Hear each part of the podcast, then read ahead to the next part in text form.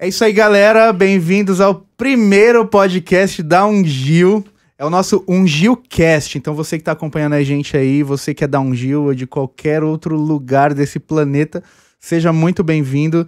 E hoje a gente vai bater um papo muito bom sobre evangelização. Eu tô com dois caras aqui, monstros na evangelização, dois manos do coração, e a gente vai começar esse podcast da Ungil conversando com eles. Primeiro, Will, seja bem-vindo, cumprimenta Amém. a galera aí. Paz, pessoal, Deus abençoe, obrigado aí pela recepção, tanto da Unida quanto da Ungil, né? Sou novo aqui, mas estamos aí para trabalhar. Pois é, o Will é recém-chegado na Unida, recém assim, dois anos, né, Will? Dois aninhos. Então o Will tá aí em casa. E temos aqui também o Dan, Danilo, garotinho da Ungil. E aí, Dan, manda um alô pra galera aí. Paz, galera. Sempre bom estar com vocês, com a família Ungil. Deus abençoe vocês. Diferente do Will, eu sou da um, não da Ungil, mas da Unida desde berço, né? E graças a Deus é muito bom a gente estar conectado sempre para falar aí do amor de Jesus e o que é ele tem aí. feito através das nossas vidas. Vocês já perceberam que o Dan é crentão. O Dan é filho de pastor, né? Filho de pastor. Sabe que filho de pastor, a pegada é diferente. Então a gente vai tratar hoje sobre evangelização, né? O Will vai me ajudar aqui na, na, nas entrevistas com o Dan. O Dan que é um cara que trabalha com artes, né? Com teatro e tudo mais, então a gente vai falar muito dele. Mas a gente vai conhecer um pouquinho também do Will, porque o Will, apesar de estar conduzindo comigo aqui hoje, o Will tem uma, uma vida e uma experiência muito boa com evangelismo. E eu quero começar já com o Will fazendo algumas perguntas aí para você. Will, como que foi a sua vida, cara? Porque a gente estava conversando aqui antes, você teve um tempo que estava na igreja, né? Tinha sua relação com Jesus, mas você saiu da igreja e depois você voltou. Nesse passo que você voltou, alguém precisou te evangelizar, alguém chegou até você. Como que foi esse processo de evangelização da sua volta para a igreja? Conta pra gente aí. Então, galera, é eu vou tentar sintetizar porque a história é longa, né? Eu tenho 26 anos, então não sou mais um menino. De conversão, devo ter seis. Foi mais ou menos 2014. Só que a empresa que eu trabalho hoje, ela tem grande influência na minha conversão. Porque eu, eu cresci no meio evangélico, meu pai sempre foi cristão, era presbítero e tal, segundo passo da igreja que eu frequentava. E aí a gente cresceu na igreja, mas nunca foi crente, ah, crente, crente. A gente cresceu, a gente começou a ler a Bíblia muito cedo. Meu pai sempre foi pregador, então sempre quis ser pregador. Mas só que aí chegou aquele período da adolescência, né? Da rebeldia, 13, 14 anos, você começa a, a ganhar uma moedinha fazendo um bico aqui, um bico ali, e aí acabei me afastando. E não fui aquele, aquele aquele mundano esculachado que, tipo, zera a vida. Não, eu fui o cara, o meu negócio era um pagode, era o negócio Você mais... cara mais relax. Isso, mais Você relax. era um desviado com, é, no, no, no, normal, consciente, assim. Era um desviado consciente. Nível médio. Isso. Nível então, médio de desviado. E tem uma experiência muito legal, assim, que eu acho, eu acho é, relevante compartilhar, que eu tava num pagode, e eu me lembro como se fosse ontem, porque isso marcou muito. Esse foi prestes, pouco tempo antes da minha conversão. E é meu melhor amigo, tipo, que cresceu comigo a vida inteira, que também, não, ele não é cristão ainda, mas a gente como irmão, sempre cresceu, mandou junto. Aí no pagode ali, um pagodão rolando, a gente no meio ali com garrafa de uísque, Red Bull lá. Meu e ele Deus. olhou pra mim assim, mano, tipo, foi Deus usando a boca dele. Ele falou, aqui não é o seu lugar, mano. Nossa. Eu ainda vou te ver pregando. Show de bola. Lá no pagode. E tipo, aquilo ficou gravado no meu coração. Aí quando eu fiz 18 anos, que eu, que eu arrumei um emprego registrado, que é onde eu trabalho hoje, e aí eu voltei a frequentar a igreja porque o meu encarregado é o pastor Maurício, que é pastor também da nossa igreja unida de Cumbica um lá. abração, pastor Maurício. E aí, aí, eu não sabia disso, faz uma semana, duas semanas que ele falou isso no, no culto de oração que a gente dirige lá na igreja. Ele falou que quando eu entrei na empresa, que meu pai pediu para ele me contratar, que meu pai também trabalhava nessa empresa, meu pai falou pra ele assim: Eu quero que você coloque o Washington, que meu nome é Washington, meu apelido é Will, mas meu nome é Washington. Gente, vocês estão vendo que ele parece muito com o Will Smith, né? Tipo, nada. e colocaram apelido nele de Will por causa, por causa do Will Smith, é, cara. É, coitado do Will Smith, quem dera ele que ele, ele parecesse comigo. Então, mas. Aí meu pai falou pra ele assim: Eu não sabia disso, eu fiquei muito feliz, né? Recentemente, que meu pai falou que não queria que eu trabalhasse à noite. Queria que eu trabalhasse de dia justamente para ele e a, a galera que trabalha lá, que é cristão também do meu setor, me evangelizar. E aí o pastor Maurício falou, fica tranquilo que logo, logo ele é, vai estar tá de volta nos braços Quer dizer do pai. que seu pai fez um cerco Isso. em volta de você, Preparou todo o ambiente empresa. e tudo mais.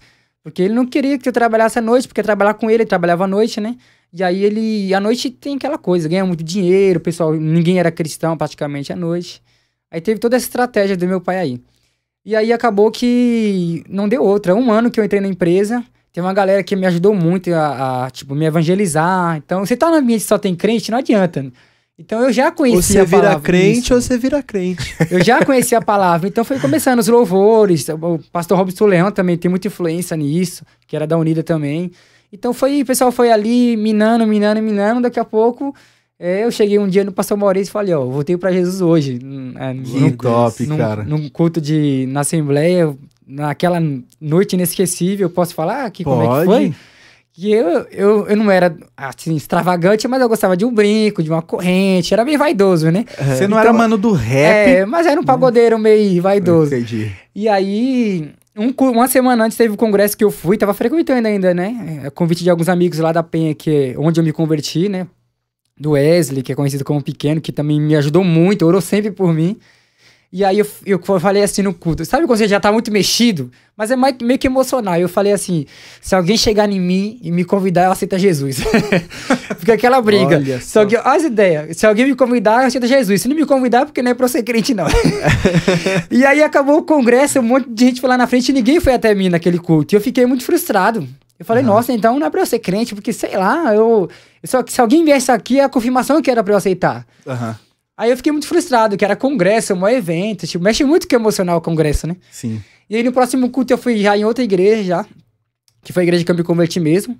E aí não pesou ninguém até, até mim, não. Na hora que o pastor fez o apelo, e, tipo, parece que o cara veio só pra, pra pregar só pra mim naquela noite. Aham. Era só pra mim o culto.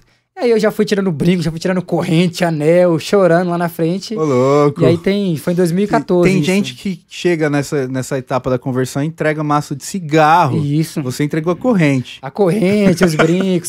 Foi meio que radical, né? Acho que eu necessitei daquilo. Tem gente que não Sim. precisa. Cada conversão tem sua, Sim. é, os- esses acontecimentos. E né? eu acho legal isso, porque assim, é, é, o pessoal fala muito da- das diferenças de igrejas, né? Sim. Tem igrejas que são radicais, são, né, a- a- usos e costumes, as coisas são um pouco mais, é, é, a gente chama de quadrada, né? Só que tem muita gente que precisa disso para chegar até Jesus. Né? Tem gente que fala assim, não, eu não, não me dou bem com isso, com esse tipo de usos e costumes, mas tem gente que realmente só se converte Sim. né? Se for dessa forma, se for tudo ou nada, né? O cara precisa realmente mudar. E muito legal, cara. Eu acho que eu fui um desses radicais aí que cheguei em casa e excluí cerca de mil músicas do celular. Excluí tudo, eu preciso excluir, vou apagar Facebook, vou apagar tudo. que- É Orkut, no Facebook não, era Orkut na Meu época. Deus. Orkut, vou apagar MSN, não dá mais pra. Recente, né? Recente, aquela paixão louca. Mas foi fundamental, foi fundamental porque me ajudou a ficar firme bem no começo, que é mais difícil, né? Depois aí as coisas vão acontecendo naturalmente e você vai se caminhando pro seu chamado, né? E pra quem não sabe, o Will é hoje, né? Hoje o Will é, tem a vida restaurada, pregador da palavra, presbítero na Igreja Unida ali em Cumbica, né? E o Will, professor de teologia já também. O Will é formado em seminário, né, Will? Isso. E hoje tá fazendo bacharel também em teologia, meu, meu colega de classe. Na faculdade. E também você tá fazendo é, licenciatura em História? Licenciatura em História. Você é louco, o Will é acadêmico total, mestre Will. Um dia a gente vai é, é, entrevistar aqui o mestre Will, né? Glória a Deus, um mestre dia. em, em teologia, mestre em história, ciências da religião. Eu falo pra ele, ele vai estamos, ser mestre. estamos caminhando, estamos caminhando. Top demais. Dan, agora conta pra gente aí como é que é a sua história, cara, de conversão. Você teve um tempo aí também no, no, no mundo aí meio, meio pra lá, meio pra cá. E Jesus te pegou. Conta aí como é que foi isso. Então, como eu disse, eu sempre fui cristão desde o berço, né? Mas chega a adolescência também, juventude, assim como eu, acho que essa é a grande realidade de todos, né? Não que todos chegam a se desviar, chegam a se afastar, mas você tem, é, pelo menos eu, eu tinha é, um nível de amizade maior de pessoas que não eram cristãs do que pessoas que estavam dentro da igreja. E foi também, a gente começa a ter o nosso dinheiro, a gente acha que é dono já da nossa vida, né, do nosso nariz. E aí com o dinheiro sempre vinha convites, aí uma festa aqui, uma festa ali. Eu, eu, lembro, eu lembro que na época, porque eu era menor de idade. Guardar ainda, nada, né? Guardar nada. Se eu tivesse guardado, eu ia ser um, um empresário hoje, né? Tanta coisa que a gente já gastou. Eu, eu, eu lembro que, que o nome daquelas festas é, é- chamava HP. HP era, era uma balada clandestina para menores de idade. Então, Nossa. a gente ia, é, porque não era de madrugada, mas era tarde, né? Começava às 6 horas da tarde. E aí foi assim que eu fui me afastando. é, mas sempre meu pai e minha mãe pregando, sempre eles. é, eles me tratavam. Porque os meus pais, eles são os meus pastores há cinco anos. Então, os meus pastores, é, eu cresci na Igreja Unida do Jardim das Figueiras. Uhum. Pastor Wilson e pastora Vera Colangelo. E Pastor Wilson. é, Um Pastor abraço, Wilson. Pastor Wilson. Todo o conselho pastoral, toda a conversa pastoral de gabinete não eram os meus pais, os meus pais eram os meus pais. Mas a minha referência de evangelho eram os meus pais, obviamente, né? É, e, e aí aconteceu o seguinte: eu costumo dizer que tem muitas pessoas que vão para o campo missionário porque tem a sua vocação já, o senhor começa a trabalhar. Eu fui pro campo missionário para ser consertado. Eu me lembro que um mês antes de eu ir, é, na época eu tinha ido pro Giovannici, companhia de teatro a qual todos conhecem, peça bastante conhecida, Jardim do Inimigo, é um É. clássico, né? É, às vezes eu falo, eu já fui do Giovanni, você conhece? Não, mas conhece Jardim do Inimigo? Ah, Jardim do Inimigo, Giovanni. Então, quando eu fui pro, pro Giovanni, há um mês antes de eu ir, eu tava de banco por tratamento, né? É, tinha feito coisa errada, eu fui muito viciado em pornografia, Aham. é, fui, enfim, fiz. Só não cheguei a usar droga, mas bebia, fiz tudo de errado. Fui um filho Aham. pródigo, né? Troquei a herança do pai pra Na comer com igreja. os porcos. Na igreja Na igreja. fazendo isso na, na igreja mesmo, né? Aham. É, e aí, quando eu fui pro Giovannici, é, ano de 2016, eu, na verdade, na verdade, eu fui convidado para ir em um evento, que é uma semana de artes, e eu sempre gostei de teatro, porque eu sempre fui, é, fiz a peças de teatro na igreja, mas óbvio que eu não era um desviado com 7 anos de idade, né, gente? Com 6 anos de idade. Mas nas peças que você fazia, você não era Espírito Santo, não. Eu tenho um problema que eu sempre. Eu participava quando era novo de peça de teatro, né? Até eu pedi pra sair. Eu falei assim, cara, no tempo o líder da- da- do teatro era o Thiago. Cheguei no Thiago e falei, Thiago, é, eu preciso sair, cara. Porque eu só sou Deus. Eu sempre sou Deus e Espírito Santo. E aí, nas peças de igreja, assim, o Deus e Espírito Santo é aquele que só aparece com um pano branco e o braço Ah. aberto e não tem fala nenhuma. No máximo, quando fala, é tipo assim: Vinde bendito de meu pai, não sei o que, alguma coisa assim. Eu não tinha talento pra, pra atuação. Então era uma negação. Você já é outro caso. né, Não, cara? então, porque eu, eu, não, eu não sei qual que é a ideia que o pessoal, quando interpreta Deus, acha que Deus vai falar sempre assim, ó. Você já viu um, o, o- o Jesus em toda igreja ele fala assim, ó. Ele é fala. verdade. é, Braços é, abertos. Aí, mas a gente percebe isso quando a gente pra- entra pra algo profissional, porque o, o Giovanni Si, ele é referência de teatro cristão, Sim, mas o Giovanni se veio pra mostrar que aquilo que. É, porque eu, eu acredito que ainda existem muitos ministérios que são presos, é, têm uma certa resistência pra apresentar peça de teatro dentro da igreja, porque eu entendo a necessidade de você. Você vai fazer. é, vai, pega o Will. É, se o cara é novo convertido, tem seis meses de conversão, um cara tinha problemas com bebida. Vai colocar ele pra fazer um alcoólatra? Pô, isso daí Vai gera né? retaliação. Então Vai tem toda a parte espiritual. Mas o teatro cristão tá pra mostrar que todas as coisas veio de Deus e tudo volta para, para ele, né? Então, se o mundo mostra que é. Porque eu sempre costumo dizer isso: o teatro eh, nos Estados Unidos é cultura. Aham. As crianças na sexta, sétima série já tem a matéria de teatro. Não é à toa que os que se destacam vão pra Broadway, vão pra Hollywood. Eles interpretam Shakespeare. Então, mas o teatro no Brasil, Brunão, não é cultura. O teatro no Brasil é manifestação. Então você vai ver uma peça do secular que é um tema, vai, vamos pegar o tema da ideologia de gênero. Eles vão usar uma peça de teatro pra expor isso. Vão usar uma peça de teatro pra expor a política. Então não é cultura, é uma manifestação. Uma manifestação é direta pra que a sociedade assista lá e, tipo, você vai, se for um drama, você vai até chorar, se for uma comédia, você vai rir, mas saiu de lá, acabou. Legal. Segue Mas a peraí, sua pra vida. gente não se perder, pra gente não se perder. A sua conversão, a sua conversão, a a mudança da sua vida tem a ver com teatro? Com certeza, porque quando eu fui pro Giovanni Si, é, Deus ele, ele fez com que eu fizesse essas peças na igreja, e sempre eu era o diabo ou era o Espírito Santo. era sempre isso, né? E para que quando eu fosse pra esse tempo de secreto de tratamento lá na base do, do, do eu me lembro num dia de um, de um devocional que eu tava lá sendo tratado, Deus falou assim: Eu resumi a história da sua adolescência, e da sua vida inteira para que você chegasse nesse ponto aqui. Agora, a partir deste momento, eu vou te mostrar o porquê que o teatro ele sempre esteve presente na sua vida. Que através disso será uma ferramenta de evangelismo. Aí, desde 2016, eu tenho vivido essa vida de missionário, pregando o evangelho através do teatro. Então, essa foi a minha conversão. Por isso que eu gosto muito de falar de teatro, né? Eu já tava me perdendo aqui.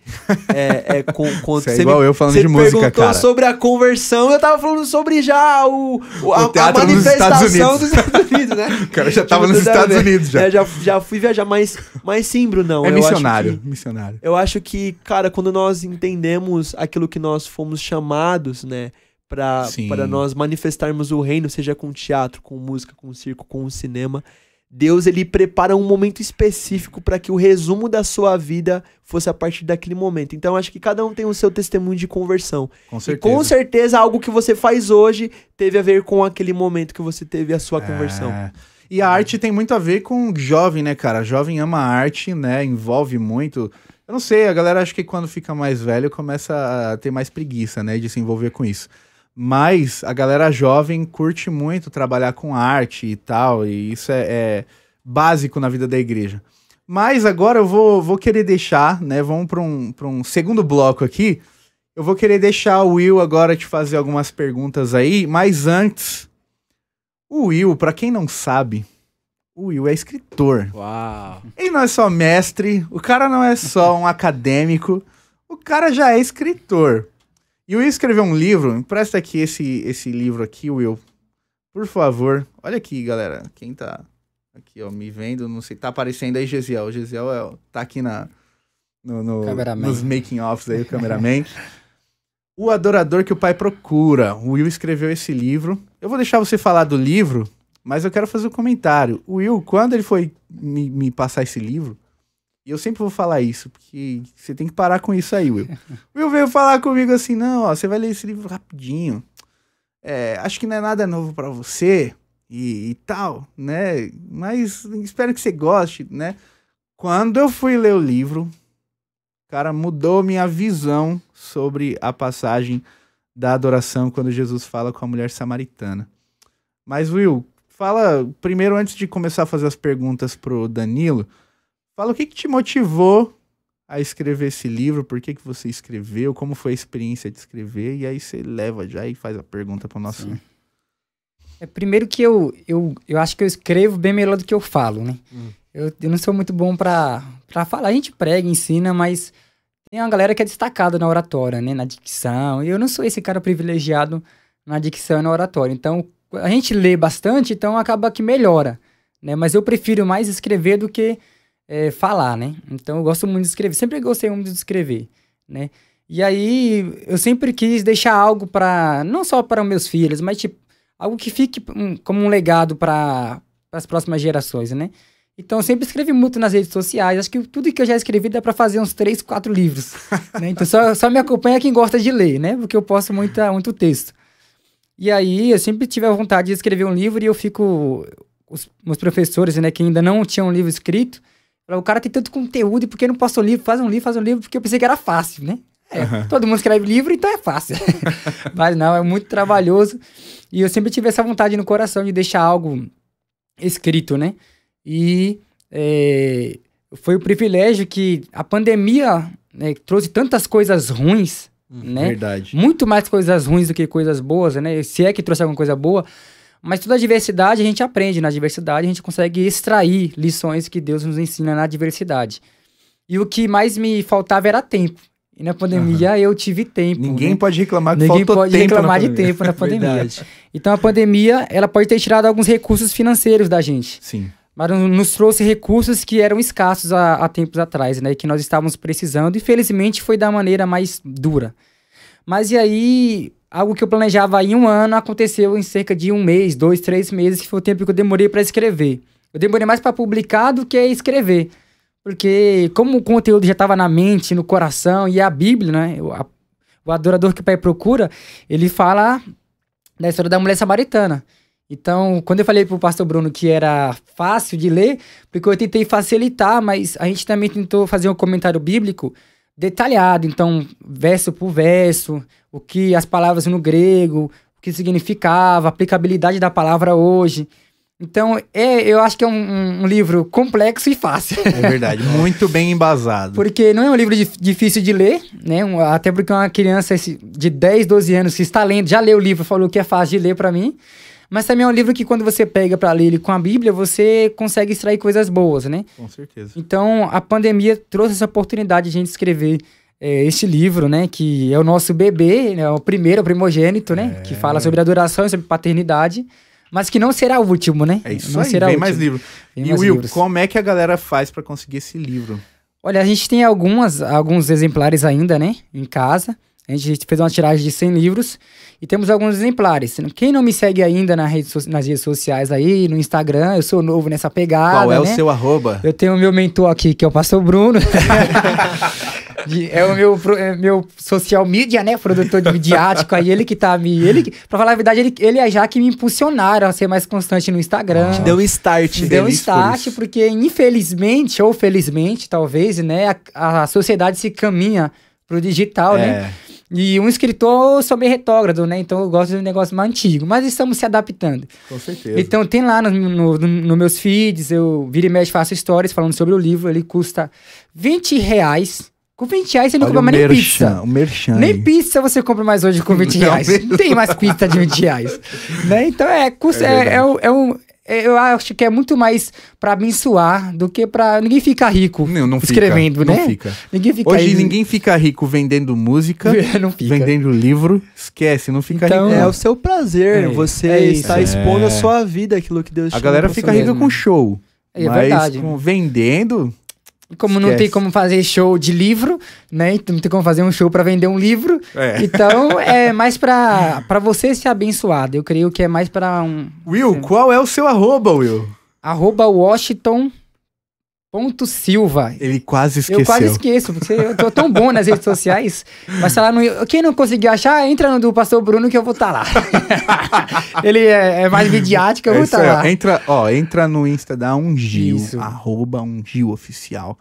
E aí você vai encontrar os arrobas que você precisa. Sim, sim. Né? Do Bruno, do Will, do Danilo. E é isso aí, mas Will, vamos lá. Pode fazer sua pergunta agora pro sim, Dan. Sim, sim. Antes de nós fazermos a pergunta para o Dan, né? Ele que é um evangelista, um missionário nato. Nós queremos abençoá-lo, né, com, ah, esse, com livro, né? Glória que, a Deus! Que seja a bênção na sua vida, meu Muito querido obrigado, amigo, meu. né? Que você obrigado. possa desfrutar de uma, boa, uma leitura. boa leitura. Isso é coisa que só acontece aqui no Gilcast, hein? Vou compartilhar Amém. qual foi a minha experiência lendo o livro e também sobre é, essa passagem da... Se mudou a sua, a minha, então... Cara, Vai mudar. Vai sobre mudar a sua visão samaritana. sobre a mulher samaritana. Vou, vou, até tirar um esboço de pregação e quem sabe fazer um monólogo sobre, sobre oh, o livro, né? Ah, Seria já uma pensou? honra pra mim. Já pensou? Rapaz. Já anota aí, próxima conferência vai ter um monólogo. Coisas que só acontecem é. no Gilcast. Só no ao vivo, né? Não, não, é planejado, hein? nada é planejado. então, Dona, é, sabendo que, que você é muito envolvido com missões, né, com evangelismo, a gente vê a necessidade hoje é, do evangelismo. E quando a gente olha para trás, pastor Bruno, a gente vê que o evangelismo de antigamente não é que não funciona mais. Né? Eu sou da época do evangelismo em panfleto. Né? Que você em casa em casa, tomava uns não, as portas na cara. Rapaz, é muito então, testemunho disso aí. Então tem. E a, naquela época, para aquele momento, dava certo. E uma galera na igreja com esse evangelismo. Mas hoje parece que já não é mais tão eficaz como era antes. Sim. Para isso nós temos as mídias hoje, né? Porém, algumas igrejas ainda têm um receio, né, de colocar é, na sua completude a mídia, né, na é. igreja. Eu queria saber do Dan aí, que é envolvido, né, vai em muitas igrejas, como é que ele vê essa questão do evangelismo com as mídias sociais, tipo, falando de um todo? Você acha que é mais benéfico ou maléfico? Você acha que vem mais para ajudar e como, né, usar desse meio tão influente para que o evangelho seja é, propagado, seja disseminado? Eu, eu, eu começo respondendo essa pergunta trazendo essa realidade que você disse sobre é, o evangelismo da antiga, que era a panfletagem. Imagina se existisse uma, pan, uma panfletagem de forma online. Porque o como que era esse, esse evangelismo? A pessoa ou ficava parada em um ponto e distribuía o panfletinho, ou já falava já sobre a sua igreja e já evangelizava. Imagina se cada um de nós pegássemos uma pessoa aleatória, é, não precisa nem ser aleatória, que você sabe que não é cristã. Caçou na internet e achou. No seu Instagram, no, na sua rede de amigos, e falasse de Jesus, não seria um panfleto online? Com certeza. Obviamente que nós sabemos que com o avanço da tecnologia, existem muitas pessoas que estão pegando e distorcendo a verdade da palavra. Isso é a parte ruim de você pregar um evangelho de forma online. Porque ah. uma pessoa que não conhece Jesus, que, não, que nunca leu a Bíblia, vai achar que Jesus é aquilo que a pessoa falou mas é. não vai ter o discipulado da igreja, a visão do pastor e tudo mais. Eu tenho a certeza que muitas igrejas que não utilizavam a internet teve que utilizar por conta da pandemia. É. Eu conheço até algumas igrejas que para eles antes da pandemia era pecado. E aí veio a pandemia, não virou mais pecado utilizar a internet, a TV. Então a gente é. vê que até mesmo a pandemia e a internet veio para quebrar alguns dogmas que estavam presos na igreja. Porque o fato é, a verdade é que nós precisamos manifestar o reino de Deus, seja de forma online ou seja de forma presencial. Mas sim, para mim a internet, as redes sociais, ela tem que ser o seu estilo de vida. Porque, infelizmente, nós entendemos que você é um na rede social e na sua vida é, aqui, é aquele papo: você é um na igreja e fora da igreja você é um. A pessoa que leva o evangelho a sério, que você quer demonstrar Jesus nas suas ações, você o, o, a sua rede social não vai ser o seu foco principal, mas vai ser alguma coisa a mais do que você. Porque na rede social você consegue alcançar pessoas que não estão na sua geografia, uhum. falando. É, é, pessoas do seu dia a dia pessoas que você vai ver na igreja, pessoas que você vai ver no ônibus, pessoas que você vai ver. Mas através da rede social, talvez pessoas que já cruzaram com você no dia a dia, não tiveram um tempo de conversa com você e você não conseguiu demonstrar Jesus ali. Mas na rede social, por já te seguir, vai ver o que que o Will, o que que o Bruno, o que que o Danilo transmite. Eu já tenho, é... eu tenho testemunhos de pessoas que nunca falou de Jesus, mas por conta de uma peça que assistiu minha, começou a se interessar mais e hoje são pessoas convertidas. Mas o problema da rede social é você utilizar ela de forma é, para pregar um evangelho que não é verdade. Ah. Aí se levantam as A internet heresias. deu voz para todo deu voz mundo, pra né? tudo, entendeu? Então qualquer um que Você... tiver microfone na mão consegue ter voz ali. Ou, na verdade, pode pegar o seu celular e começar a fazer comentário na internet, postar qualquer Sim. coisa, né? E aí que também é, é aplicado o filtro. Você não filtra pessoas da sua vida? Você tem que filtrar pessoas na internet também. É. Você, você, você, não, você não precisa. A internet está lá para todo mundo ouvir. Mas a verdade é o que entra no seu ouvido. Você vai ouvir todas as coisas? Não, você tem que colocar um filtro as pessoas que querem utilizar a internet para manifestar o reino de Deus não deve ser uma vida dupla com a sua vida da igreja. Aquilo que você aprende na igreja, você vai manifestar na rede social. Mas tem muitas pessoas que na, na rede social é uma coisa. Aí pede pra pessoa fazer um evangelismo na cidade para ajudar a sua comunidade local. Hum. Ah, não, não dá, eu tenho vergonha. Ué, pessoa é um profissional lá no TikTok. O TikTok foi, foi, foi, foi o, o, o a, a, rede social que mais cresceu na pandemia. pandemia. Pregadores, pessoas que pregam o evangelho utilizando o TikTok tinham vergonha e se descobriu na internet. Através disso foi o gatilho que agora estão pregando de forma ou Presencial. seja, na internet a galera também consegue mentir se quiser. Poxa! Então eu posso, posso ser o maior evangelista de todos na internet, porque vai postar isso e aquilo, mas na vida pessoal, às vezes, aquela pessoa não faz nada, nada, né? E, e eu, eu fico, fico bravo, cara. Fico muito bravo com a galera na internet, porque fica parecendo que assim, a sua igreja local, ela não presta, a sua igreja local é chata. Né? Na internet parece que a sua igreja local é chata, Hum. mas as igrejas da internet são tops. Porque a galera da internet também posta muita coisa e tal. Nossa, olha, isso aconteceu. E filma e tal. Mas na hora que a gente vai ver no dia a dia, todo mundo é de carne e osso, todo mundo é normal. Então, é, é como você falou. Se a minha rede social é uma extensão de mim, o tanto quanto eu evangelizo na minha vida pessoal, eu vou evangelizar na Yes. internet. Essa é a pegada.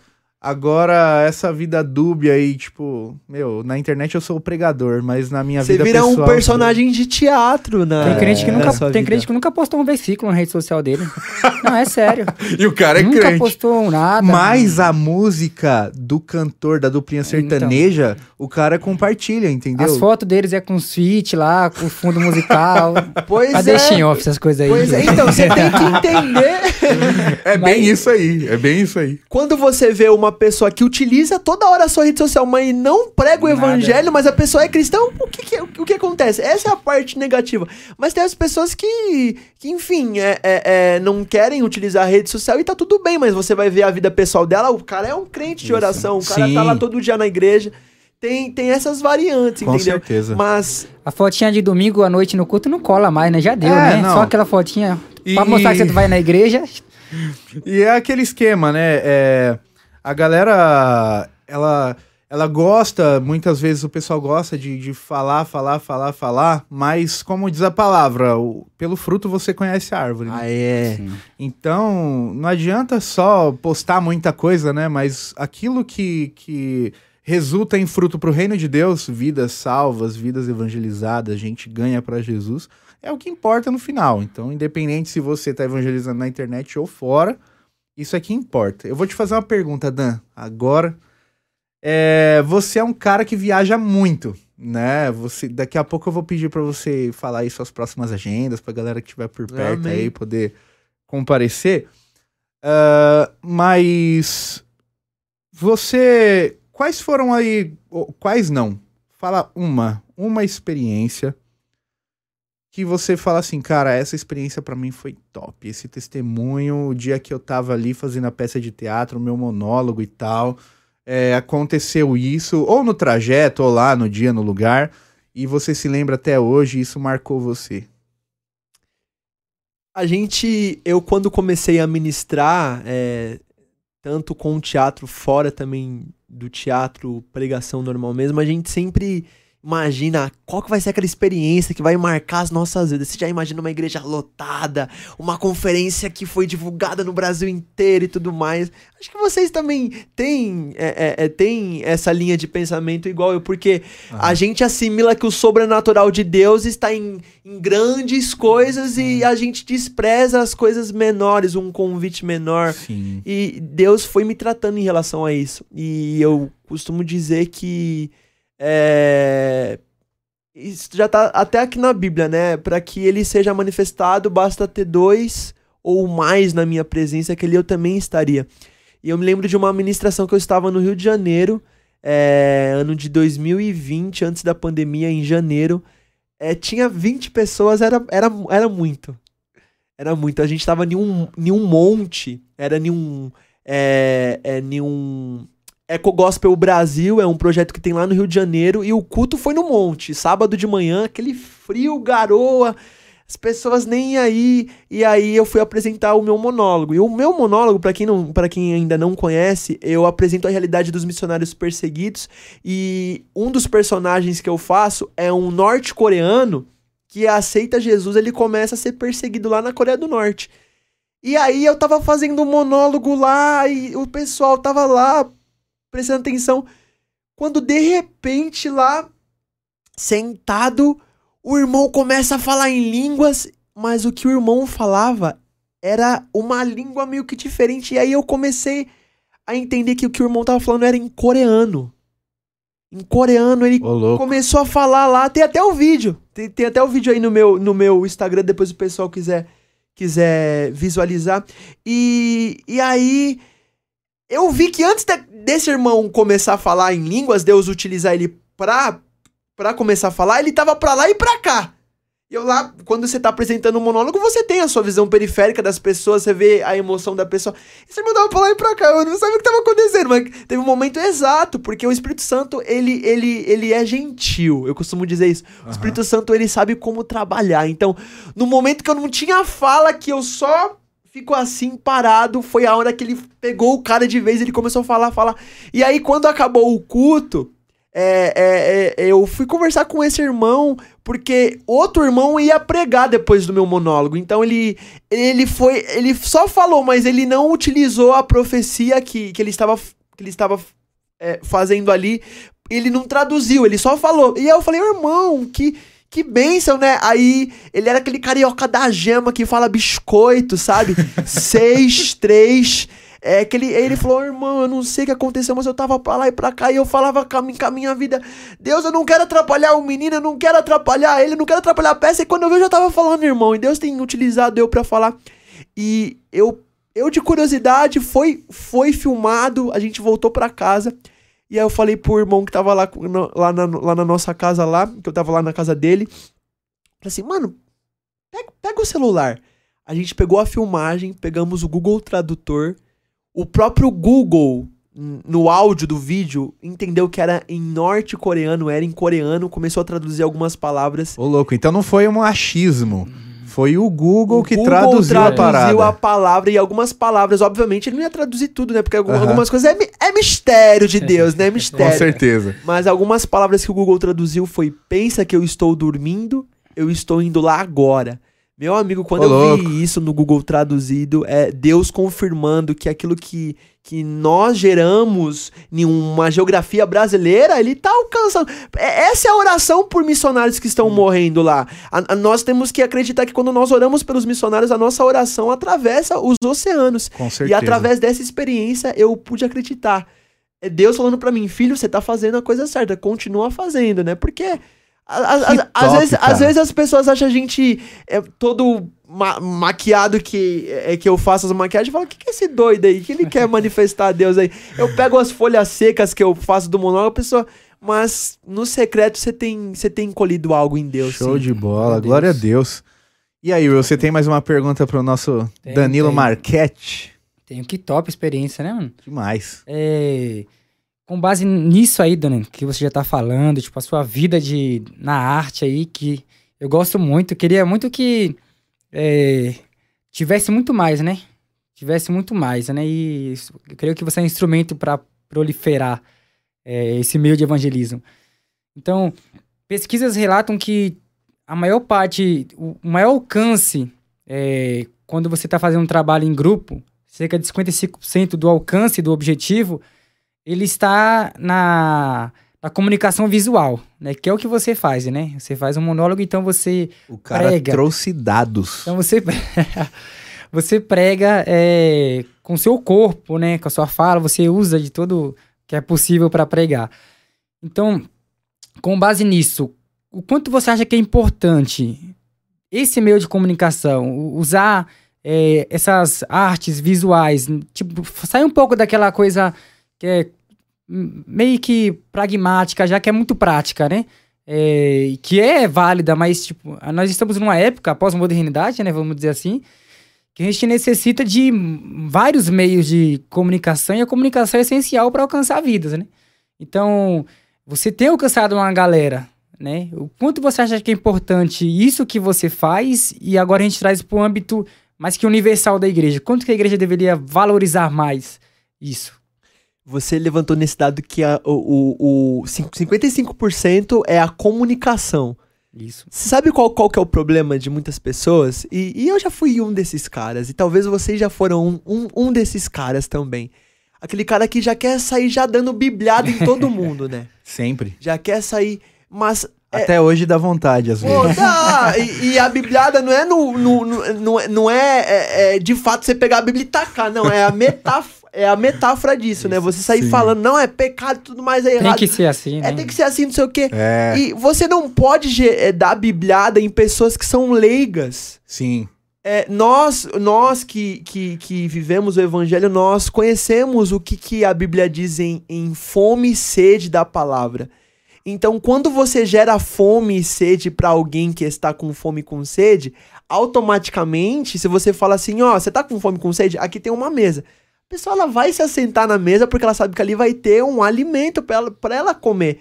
Então, eu, eu tô percebendo que antes de eu falar de Jesus e, e apontar erros ou apontar qualidades de alguém, eu preciso gerar fome e sede nessa pessoa para que no automático ela saia do público e venha para o secreto.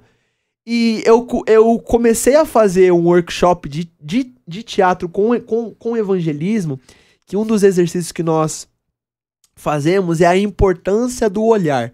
O olhar para uma pessoa é tudo. E eu, eu queria fazer uma pergunta para vocês dois. Hum.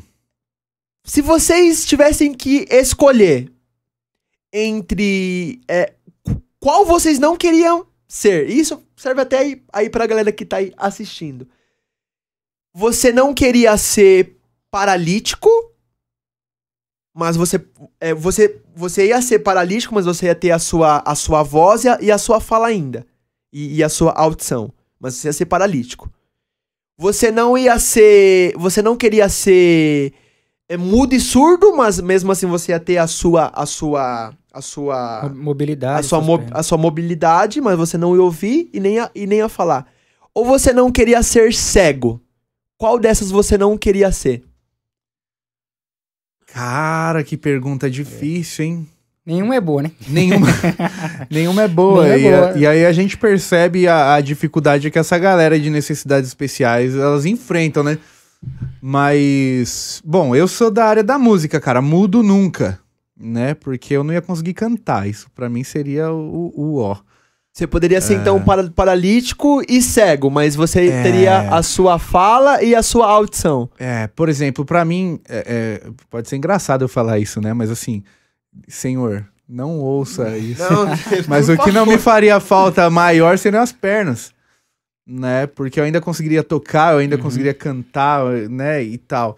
Mas paralítico, beleza. Agora, cego, apesar de que Steve Wonder manda muito no piano e canta, e é cego, né, cara? Mas eu, eu acho que a, a paralítico. Paralítico, assim, seria. Não, não ser, seria muito difícil, mas daria para superar. E você, Will? Caramba, mano. Eu acho que eu, eu sou muito con contemplativo. Se faz negócio de filosofia, a gente mexe com esse negócio de que você tem que olhar, contemplar, e eu me Visão. tornei muito contemplativo. Visão. E eu gosto muito da passagem de Atos 3, quando Pedro e João tá subindo ao templo e tem um paralítico lá. O cara é paralítico, mas não é cego. O texto diz bem assim. E eles falaram o quê? Olhe para nós. Olhe para nós. Uhum. Tipo, meio, eu fico imaginando. E também quando Pedro nega Jesus, e o texto diz que Jesus olha para ele, olha nos olhos de Pedro. E quando Pedro anda sobre a água, então, venha. Eu acho que cego, mano, deve ser muito treta. Cego. Então, então você não, então não você ser... tudo bem você ser paralítico. Isso, mas cego. Mas a, é, a, é a visão. É isso que eu queria levantar para vocês, é só para demonstrar que mesmo nós tendo todas essas coisas, espiritualmente existem muitas pessoas com deficiência. Sim. Não conseguem mais olhar para o Senhor, não conseguem mais ouvir, não conseguem mais se locomover. É. E a arte, o evangelismo, tem muitas pessoas que não, eu, eu vou, eu, eu, eu quero evangelizar, mas são travadas. Mas porque às vezes é o, je, é o jeito dela. E o teatro, ela, é, ela vem pra, pra tirar esse bloqueio. Uhum. E eu tenho uma, um, um dos exercícios que é foco no seu olhar. Por que, que eu levantei isso? Porque é quase uma pessoa da roda, se for. Se a gente tivesse aqui em cinco pessoas, pelo menos uma ia falar que não queria ter a visão. É sempre é a, é a que ganha.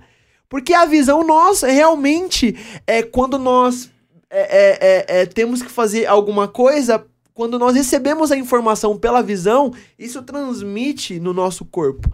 Mas nós precisamos entender que quando nós vamos pregar o evangelho, além de nós termos esse ambiente aqui, existe um ambiente espiritual também. Se você não Sim. tiver todos os comandos do ambiente espiritual, você tiver a sua visão, a sua fala aguçada, o seu, a, o seu entendimento de ouvir a voz de Deus, você vai ser uma pessoa deficiente. E, e, e é muito É, é incomparável, né? A limitação espiritual com a física. Porque uma qualquer limitação física, ela não te impede de nenhum tipo de, de relacionamento com Deus, Exatamente. de ouvir a voz de Deus e tal. Agora, espiritualmente, quando a gente tá de alguma forma debilitado, cara, isso é. é- Quantos testemunhos de Feroz. cegos que nós vimos que alcançaram milhares de pessoas para Jesus, pessoas paralíticas que alcançaram. Jesus pode curar, Jesus pode trazer de volta o, o, o, o movimento, pode sim, mas as pessoas que pregam o evangelho, que, que, que, que evangelizam, precisam entender que o espiritual é mais importante do que o seu físico, do que o seu certeza. natural. E eu entendi isso utilizando o teatro. É por isso que eu pego algum, alguns, algumas coisas, algumas, é, alguns exercícios de, de teatro e eu introduzo o evangelismo nisso. E aproveitando então, sua sim, a fala, comunicação é muito importante. aproveitando sua fala, tem espaço, por exemplo, pra pra alguém que, que tem algum tipo de necessidade especial e quer participar de teatro? Ah, com certeza. Existem peças que são bimodais. São Oh, que legal, cara. É, existe, existe peças que, que a pessoa. É, peças que gente. Nós, nós conhecemos a língua, a língua mundial que é de Libras, né? Exi- existem peças que eu já sei. Até mesmo o Giovannice existe uma peça. Nici Play, que é a plataforma de streaming de vídeos, tipo Netflix. Aham. Tem a Nici Play, eles vão lançar agora, estão para lançar uma peça, em, uma peça bimodal. E isso não só na fala, mas uma, um, é cego, o paralítico. O teatro, ele é um mundo paralelo. Então você utiliza do personagem a sua história. Jesus, ele utilizava do cego, é, do paralítico, da mulher de fluxo de sangue, a história do milagre dele. Tudo nós vemos Cristo, tudo nós conseguimos adaptar para o reino de Deus. Que Mas top, espiritualmente não dá. Com certeza. Espiritualmente, espiritualmente se tiver- esquece. Travado, Não você, como. você não pode Só um ser um milagre. cego espiritual. Só milagre. Você não pode ser um paralítico espiritual. Você tem que vir com a cura nisso. A, a realidade é que a gente só pode ser ativo espiritual se a gente estiver é, é, andando perfeitamente, né? Deus, tem- Deus, Deus tem falado muito, muito comigo isso, Brunão. A necessidade de nós percebermos se nós não estamos carregando deficiências espirituais. Ah, show de bola, cara. Meu, eu Top. não sabia que tinha essa, essa parada de, de, de teatro Com e tal, certeza bimodal. Tem. Meu, que Quando nós top, estávamos vindo, nós eu citei Charlie Chaplin, né? Que conquistou o mundo sem falar uma palavra, praticamente, né? Só Meu, com as artes ali. Nós temos um novo Charlie Chaplin hoje, que é aquele cara do Instagram. Eu não Isso. lembro o nome dele, aquele europeu que ele Eu já vi já. que faz assim. Só fala o ele indica o Ele- óbvio, né? É, ele vê os vídeos lá de tutoriais bem nada a ver, e aí ele faz de forma simplificada e aquele cara ficou milionário Fico só fazendo. sem precisar usar uma palavra, cara. Então eu, eu- eu acredito que o cara é um Essa era uma das Charlie perguntas que eu Chaplin. ia fazer pra ele, Bruno, a respeito do talento. Faça então. É preciso ter talento para O talento que eu falo é, tipo, você tem que ser. A, a indústria te cobra isso, né? Você tem que ser muito bom, você tem que ser. Sim. E, tipo, por exemplo, se eu tivesse dificuldade em falar, de me expressar com a minha fala, eu poderia fazer parte do, do teatro? Um gago. Isso, se fosse um gago. Bruno, eu fui nove anos gago. Aí, ó, era, era isso que eu Eu queria fui nove ouvir. anos gago. Mas é, é porque o gago é uma deficiência que pro teatro ele, ele não existe. Porque alguém gago, quando tem algo decorado, não gagueja. Você já viu um, um, um gago cantando, um ga- gaguejando? A gente Fala falou de gago, agora Aí ele deu uma gaguejada, É, né? aqui, ó. De vez em quando. É. O gago, quando canta, não gagueja.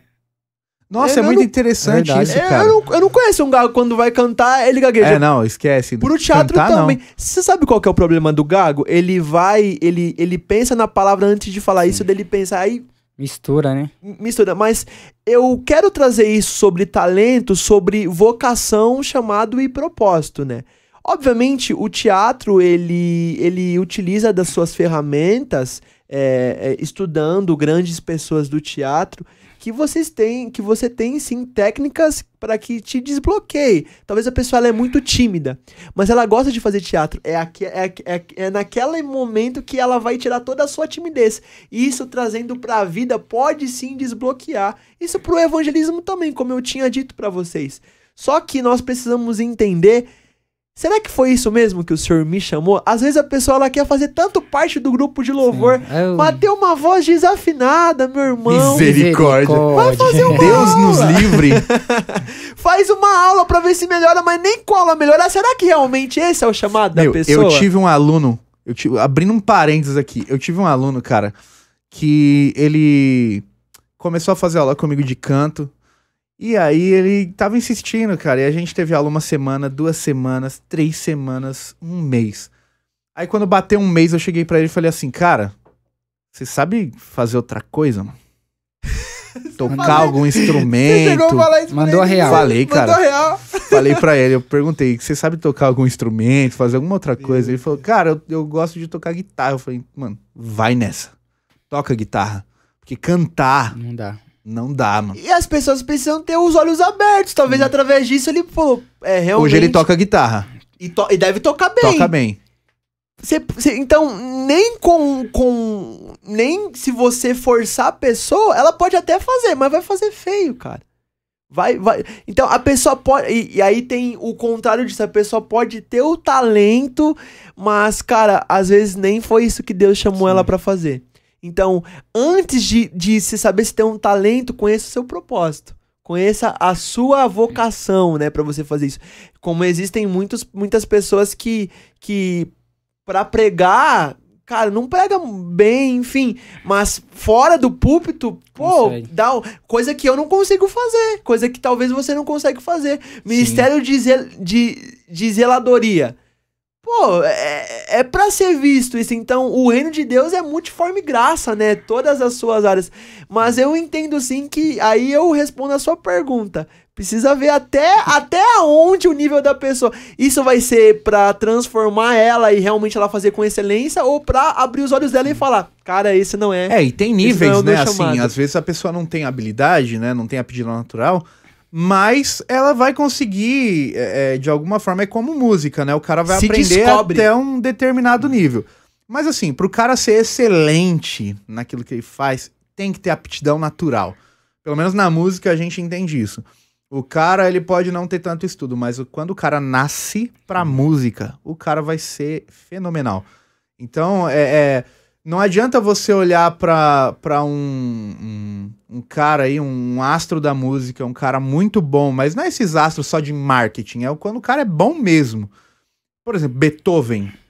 Você olha pra um Beethoven e você fala assim, cara, esse cara precisa ter nascido pra isso. Porque o que ele fez não é normal. Né? Bach, né? Mozart.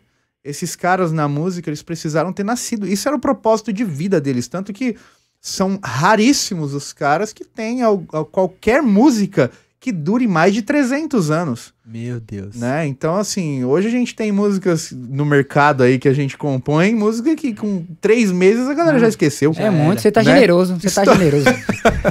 Estourou, daqui três meses ninguém lembra mais. Música tipo assim, chiclete, né? é. Que é um- E cara que às vezes gravou um CD e só uma música prestou, né? E, e, e aí ele é esquecido. Então, assim, exi existe um nível que a gente pode chegar, né? É, a gente tem caras que são referências hoje, por exemplo, Ademar de Campos, no, no, no ramo aí da música, hoje Antônio na igreja. Cirilo. Antônio Cirilo. São caras que, assim, compõem músicas e essas músicas ultrapassam gerações, né? Então, existem caras que vão compor a música, a música marcou aquela geração dele, isso é um, um grande mérito, né? Não é, tô Sim. tirando mérito de ninguém, é um grande mérito. Mas o cara tocou a geração dele. Agora, existe um nível de, de excelência, pelo menos eu acredito nisso, né? Não, não tô usando nenhum versículo da Bíblia para embasar isso que eu tô dizendo, mas é um nível de excelência que o cara vai ultrapassar o, o natural, o comum, né? E aí acho que entra nesse nível aí do cara que descobriu o propósito dele na, na arte, naquilo que ele faz e tal, e, e vai chegar lá.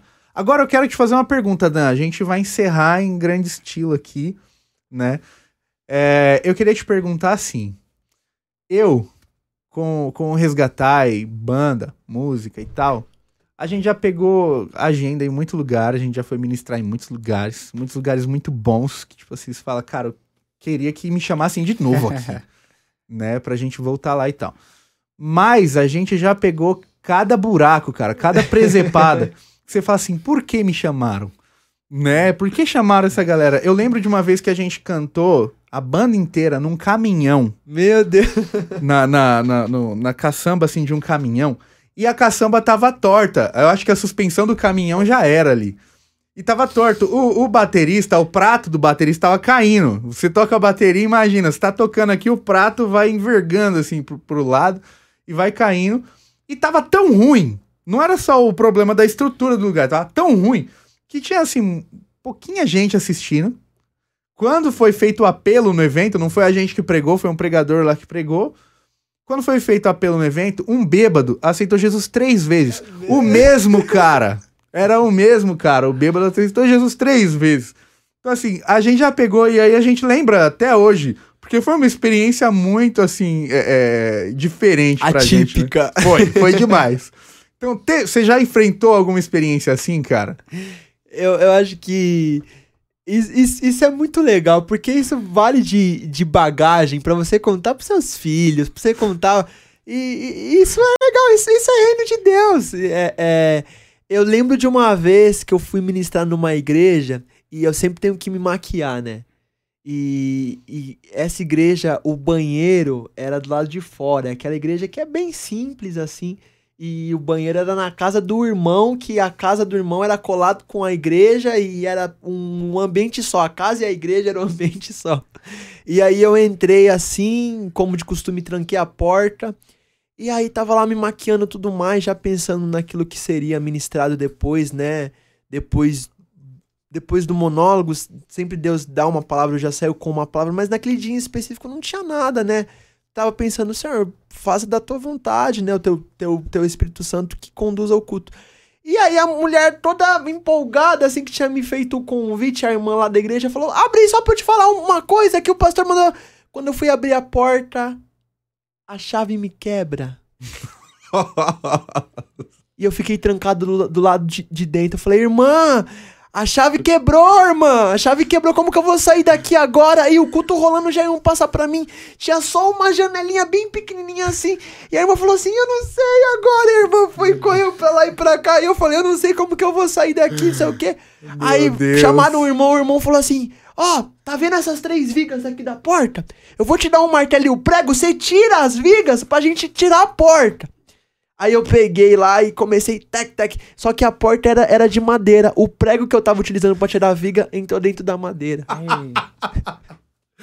Já não bastava dar uma de maridinho de aluguel. Aí eu tive Tirando a que tirar porta. o prego e consegui. Aí foi que naquela aquela, aquela, aquela canção, o carpinteiro batendo na porta. Mas essa foi o carpinteiro arrancando a porta. Eles de fato tirou as três vigas e tiveram que arrancar.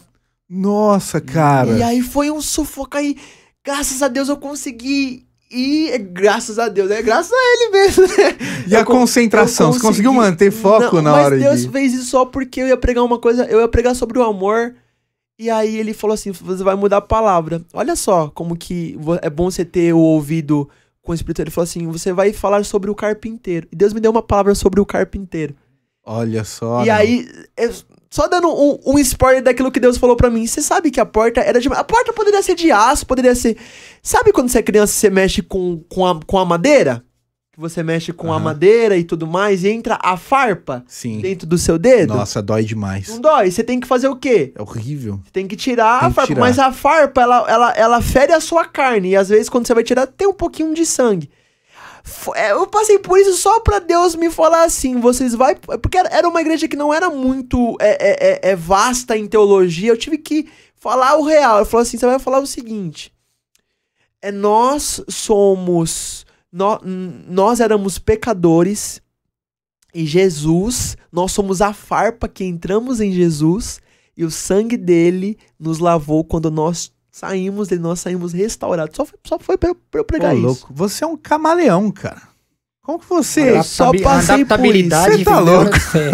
E aí Cara, é eu o falei camaleão. sobre o carpinteiro, sobre isso, sobre a farpa. Aí foi, foi isso que eu falei, mas foi muito engraçado. Quase que eu não ministro esse Já dia. falar, Satanás é aquela porta que não me deixa sair, mas Jesus é o cara que vem lá ali tira, e arranca aquela porta do meu caminho. E foi, Mas que foi, isso, foi cara? bem doido. História, Aí foi a farpa que nós, que nós fomos entrou lá com sangue e saiu justificado. Foi só pra eu pregar isso, entendeu? Que história top, cara. Bênção de Deus. Dan Marquette, foi muito bom te recebendo um Gilcast aqui. Top demais. Junto com meu parceiro, o Will Tamo Washington junto. Silva. Escritor, teólogo, mestre. Meu Deus. É isso aí. E eu quero terminar aqui esse um Gilcast orando por essa galera que, que nos acompanhou até aqui. Se você assistiu esse um Gilcast aqui até o final, então é, você sabe que você tem uma responsabilidade. O propósito de tudo isso aqui é que a galera saiba que tem a responsabilidade de evangelizar, de alcançar pessoas, né? Independente de como, né? Qual a ferramenta que Deus vai usar através da sua vida, ou como Deus vai te usar como ferramenta para alcançar as pessoas. E eu queria fazer um convite, Brunão, pra toda a galera que tá assistindo aí, seja da nossa igreja unida ou seja de outros, de outros ministérios, se você tem o desejo de manifestar o reino de Deus, até mesmo utilizando o teatro, cara, pode me chamar aqui, tem o meu monólogo também, se a galera quiser assistir. Ah, é, a gente vai fazer esse merchan aí. comigo. Mas eu percebo a necessidade de nós manifestarmos o reino de Deus não só com o teatro, mas com todas as ferramentas que ele nos dá. Então, se a galera quiser dicas de como fazer teatro eu tenho, na igreja eu tenho um tal. workshop que é sobre teatro e evangelismo. São aí um, um aulão de 3, 4 horas que eu aplico. Então vamos lá, aí- antes aí da gente orar, antes da gente orar, Dan, você tem agenda aí nos próximos dias aí? Como que tá a sua, sua agenda? Como que tá o monólogo Extremidades aí? que Então, tá eu não sei quando que esse podcast vai ser postado, né? Eu Esse- esse acredito que a gente já poste agora no comecinho de outubro. De outubro, né? É, primeira Outubro- semana de out- outubro. Outubro eu tenho agenda em São Miguel Paulista. No primeiro final de semana, no dia 2 de outubro, eu tenho agenda em Sumaré. Dia 8, São Miguel Paulista. Dia 16 em Suzano. E dia 30 em BH. E aí, no comecinho de novembro, eu vou estar ministrando em algumas igrejas lá em BH também. Se a galera aí de BH ou de São Paulo for dessas regiões aí que eu falei, quiser estar acompanhando o monólogo, só entrar em contato comigo, passa o endereço ou se quiser fazer um convite também, tanto pro monólogo quanto pro workshop com teatro e evangelismo, fico à disposição. Vai ser uma honra servir Jesus aí junto com vocês. Top demais. Dan, quem quiser te seguir no Instagram, Arroba dan.marchete. É Marchete isso, com CH, 2T e o I. Marchete. Dan.marchete. é isso Facebook aí. Dani- Danilo Marquete e YouTube também Danilo Marquete. Tamo lá. É isso aí. O cara é um meteoro Ah, do- é? dos, Tá explodido dos já, né? teatros, cara. Tá explodido já. explodido já. Bom demais, Dan, te receber. Foi muito bom. E vamos orar, né? Vamos orar para que Deus possa, através desse, desse Ungilcast aqui, desse podcast em, em vídeo também, poder alcançar pessoas. Você que talvez está aí afastado da igreja e precisa de Jesus, né? Saiba que você não, não tá aqui por acaso. Amém. né? Você não tá vendo Amém. esse podcast aqui por acaso. Tantas experiências que foram contadas aqui, né? É, e a gente conta dessa forma bem descontraída, bem simples, para você entender que o reino de Deus não é, é essa coisa mirabolante, Yes. esse, né, coisa de, de super crente e tal. Todo mundo precisa de Jesus e a gente precisa aprender a caminhar com Jesus na simplicidade. Amém. Amém. Amém. É isso aí. Vamos orar Amém. então? Presbítero Washington, ore aí para que Deus Amém. abençoe essas vidas aí a gente finalize esse podcast. Glória a Deus. Vamos orar, queridos. Amém. Pai, nós queremos te agradecer por essa oportunidade de poder pregar o teu evangelho. Obrigado pela vida dos teus filhos, pastor Bruno, do nosso amigo Danilo, que trouxe esse testemunho de vida, Pai amado, impactante através do teatro. Como o Senhor tem usado o teu filho para propagar o teu evangelho. Obrigado. Obrigado por aqueles que ajudaram na organização, em todo esse trabalho. Tudo é para a glória do teu nome, Pai querido. Amém, que Jesus. vidas possam ser alcançadas. Que essas pessoas que estão assistindo possam ser impactadas e motivadas a buscar a tua palavra, o teu reino, a buscar o teu amor. Continua conosco e abençoa esse projeto em nome de Jesus. Amém. Amém. Amém. Glória a Glória Deus. Bom, e você que quiser ser um patrocinador, vou falar pra você aqui, ó, que quiser ser um patrocinador de um Gilcast aqui, a, a gente precisa de tudo, não é só de dinheiro não. Você trabalha com água, coxinha, roupa, o camiseta, que mais que a gente precisa, Will? Caneca. Caneca ó. O que você trabalhar e você quer ser um patrocinador da Ungil pra gente anunciar você aqui, é só entrar em contato com a gente, ó, secretariaungil@gmail.com ou você pode também procurar a gente via direct de qualquer uma das nossas redes sociais. Beleza? E se quiser ofertar na Ungil também vai ser muito bem-vindo. Deixa Deus te usar. É isso aí, galera. Deus te abençoe. Obrigado, Danilo. Obrigado, Will. Tamo Junto, Amém. galera. Tamo Deus junto, galera. abençoe. Um Gilcast na veia. Deus abençoe. Somos Um.